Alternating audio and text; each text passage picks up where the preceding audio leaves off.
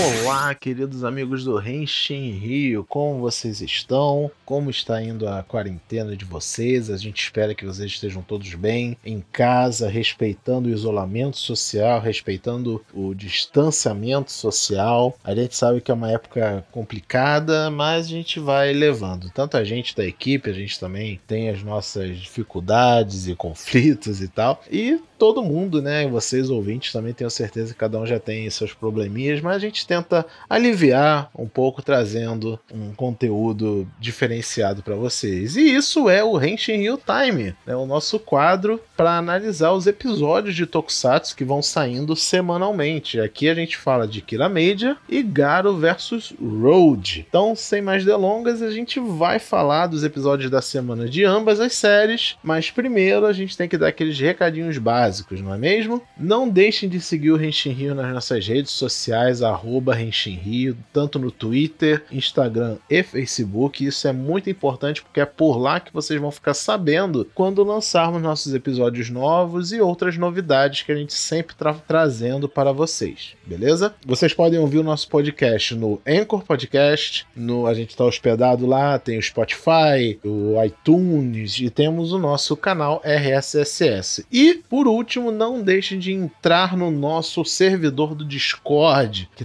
tá, tá on fire lá, sempre com uma galera boa, falando de Tokusatsu e outros assuntos também. Então, sem enrolar mais, vamos falar de Kira Major, episódio 10, e na sequência vem o William falando de Garo vs Road, episódio 6. Bora! Kira Major!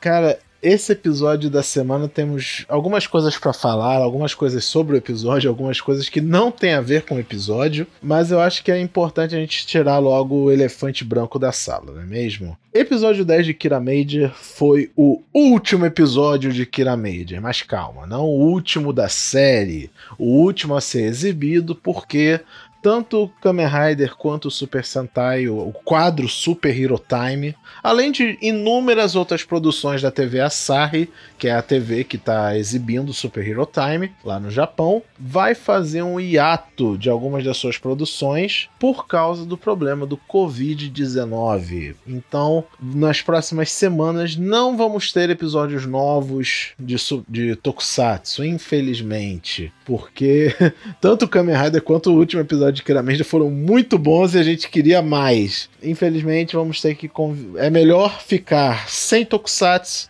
do que pessoas passando mal, ficando doentes e senão coisa pior, não é mesmo? Então, como que vai ficar o Henshin Real Time depois disso? A gente vai dar um jeito, beleza?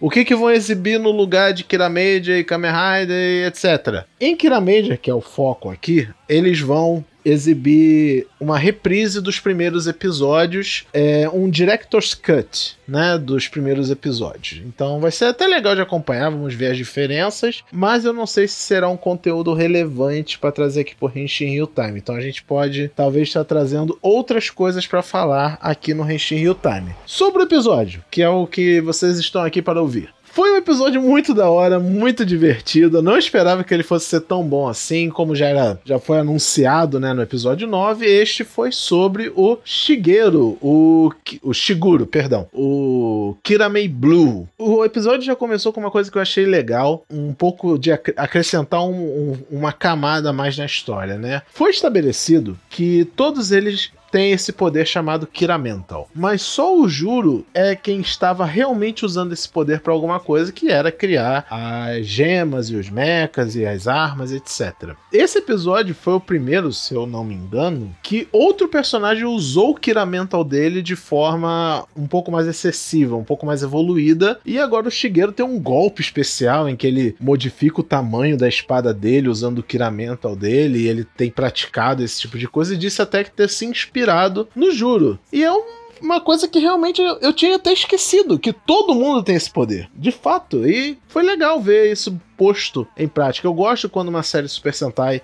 ela define um conceito e trabalha esse conceito no decorrer dos episódios. É, não esquece em algum momento esse tipo de coisa. Eu poderia citar um exemplo de um milhão de séries que estabelece esse tipo de coisa e deixa pra lá. Foi legal porque me trouxe muito o conceito de Tokyo, né? Que a imaginação conta muito para o desenvolvimento dos poderes. Uma das temáticas de Tokyo era essa, né? O poder da imaginação. E o Shigeru começa ele fazendo um teste, né? Em que tá a Mabushina segurando aquele nabo e a Rosa, a Saio do lado, né? E ele fala: ah, eu imaginei uma espada que pudesse cortar isso, mas não pudesse cortar isso. Nossa, o Shigeru é um personagem muito divertido, porque quando ele é sério, ele é realmente um cara muito legal. Mas quando é para ele, mas justamente por ele ser ele sempre querer passar essa imagem séria e legal, os momentos de comédia dele são igualmente muito bons, né? Teve a piada lá do cachorro quente, que foi hilária, teve esse drama dele com o grande conflito do episódio, que é ele tem uma stalker, né? E quem é essa stalker? Essa stalker é uma idol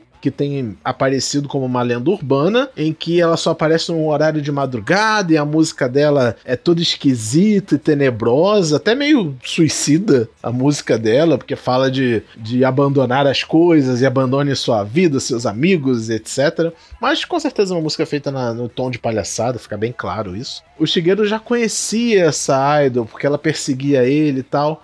E um Yodon, um, um mal-escarado, melhor dizendo, havia feito um contrato com ela para que ela se tornasse famosa, para que ela pudesse chamar a atenção do Shiguro. Foi bem legal no episódio quando as Kirei Machines deram esporro no Shiguro, porque, tipo, ela perseguia ele. Ela vivia falando: Eu quero casar com você, eu quero casar com você e tal. E ele rejeitando. Não rejeitando ela, ele estava evitando ela. Aí ele tinha achado que tinha rejeitado ela. E eles falaram: Não, cara, como é que você. Como é que você não fala pra menina o que você quer? Você deixou ela na esperança e tal. E isso é um conceito bem real, né? Tipo, muita gente que se envolve em relacionamentos e tal acaba passando por isso de vez em quando. Você não tá afim de uma pessoa, aquela pessoa tá claramente afim de você, mas para evitar conflito, você não deixa bem claro claro as suas intenções, aí a, ocasiona esse tipo de confusão. Foi uma. não uma crítica necessariamente, mas simplesmente usar um fato da vida real, que pode acontecer com qualquer um, em favor de desenvolver o roteiro do episódio. E foi bem legal. Eu achei interessante eles colocarem uma idol para fazer um papel de uma idol. E acho que foi legal também para os fãs da, dessa idol poder estar tá revendo a, a ídola. Não é mesmo? É, fora isso, eu tenho que deixar claro a minha empolgação no final do episódio. Desculpa. Vocês sabem que o, o Henshin Hill Time não segura para spoiler, porque a gente assume que vocês assistiram o episódio para estar tá ouvindo o Henshin Hill Time. Então, sem se segurar aqui. O final foi maravilhoso. Foi maravilhoso da menina se apaixonando pela Sayo. Ok, eu posso estar exagerando. Não foi necessariamente apaixonada. Isso não quer dizer que a menina é gay, não quer dizer que a menina é bissexual. Isso pode ser interpretado em um milhão de níveis. Mas foi legal mesmo assim, né? Convenhamos que nada impede dela ser uma menina bissexual e ela tanto gostou do Juro, do Juro não, perdão, do Shiguro, por ele ser um cara bonito e tudo, como ela também pode ter se apaixonado pela Saio, nada impede, entendeu? Pessoas bissexuais existem e é assim que funciona para elas. Eu não sou uma delas, mas eu conheço algumas que são e é assim, né? Você vai se apaixonar por um quanto pro outro. E foi tão natural e a Sayo não estranhou nem nada, ela fez o que o Shiguro devia ter feito, de ter rejeitado ela porque não está interessado nela, sabe? Nossa, foi de um jeito maduro. Nossa, foi fantástico. Foi fantástico, bati palma quando o episódio acabou. Foi maravilhoso. Ah, uma coisa legal também. Sobre o modo geral de Kira Media, o Gausa ele agora não permitiu que usassem um King Express e eu fiquei muito feliz que foi a cena que puxou para montar o King Express, como eu tinha falado no episódio passado. Eu espero que eles mantenham, porque faz todo sentido a cena ser a piloto do King Express. É, e é isso, ele controlou o poder dele, que é o inverso do Kiramento, que agora não tô lembrando o nome exatamente, mas ele controlou isso e impediu que o King Express fosse usado e vamos ver como isso vai se desenvolver em episódios futuros. Só que não vai ter episódios futuros por enquanto, infelizmente. Vamos ter que esperar aí. A, a, deram um prazo, não um prazo nessa, mas fala que vai ter esses episódios especiais de reprise durante três semanas e depois disso não sabemos o que vai acontecer, ok? Então é isso, galera. Espero que vocês tenham gostado desse episódio de Kiramedia. Espero que vocês tenham gostado desse episódio do Henshin Real Time de, sobre Kiramedia. Deixem aí nos comentários o que vocês acharam do episódio. Eu vou passar aqui o microfone pro William falar de Garo versus Road. Valeu, galera!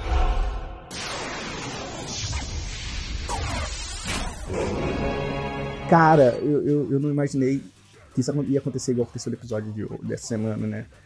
Eles mataram o Roshiai, cara. Tipo, foi uma cena muito absurda, assim, tipo, porque é, deu a impressão que aquela terceira rodada, pelo menos no episódio anterior, deu a impressão que aquela terceira rodada seria a última rodada, né? Que só sobraria um. E chegou no final, não. Tinha que morrer, sobrar 10 pra ter mais uma etapa. E nesse episódio, cara, foi uma luta absurda, né? Roshiai ficou de fora e o ódio acumulado por ele fez ele ser possuído por um pelo Orla, né? Então ele tava meio que virando Orla e o Kwon se viu obrigado a tipo matar o melhor amigo. É, no final ele não teve coragem, né?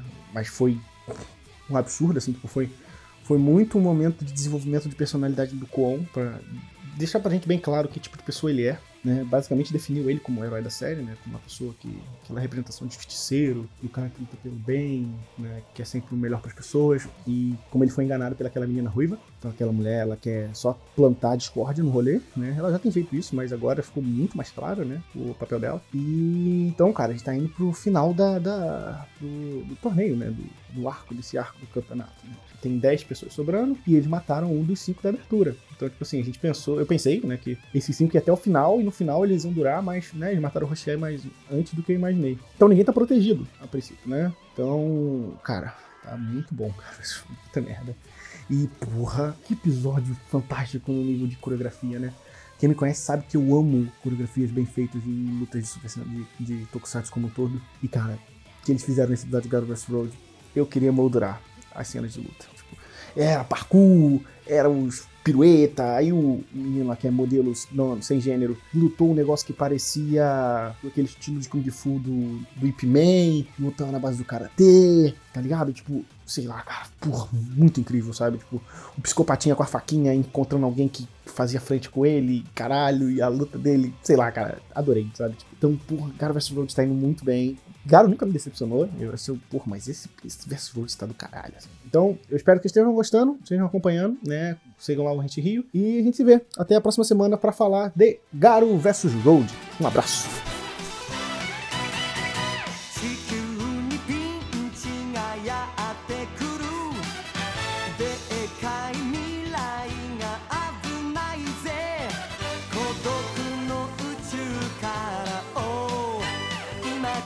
so kind.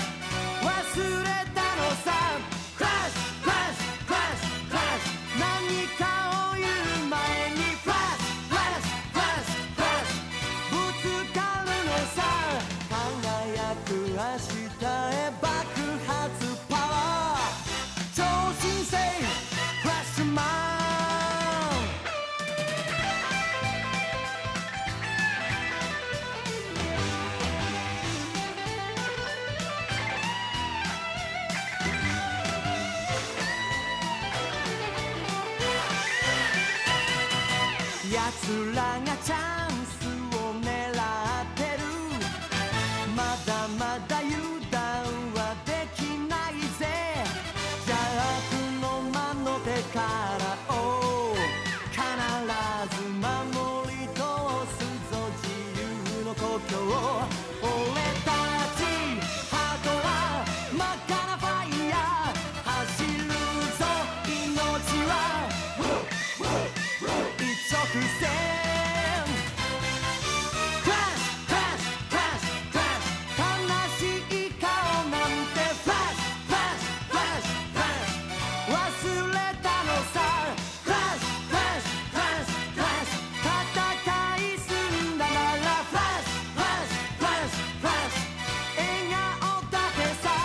また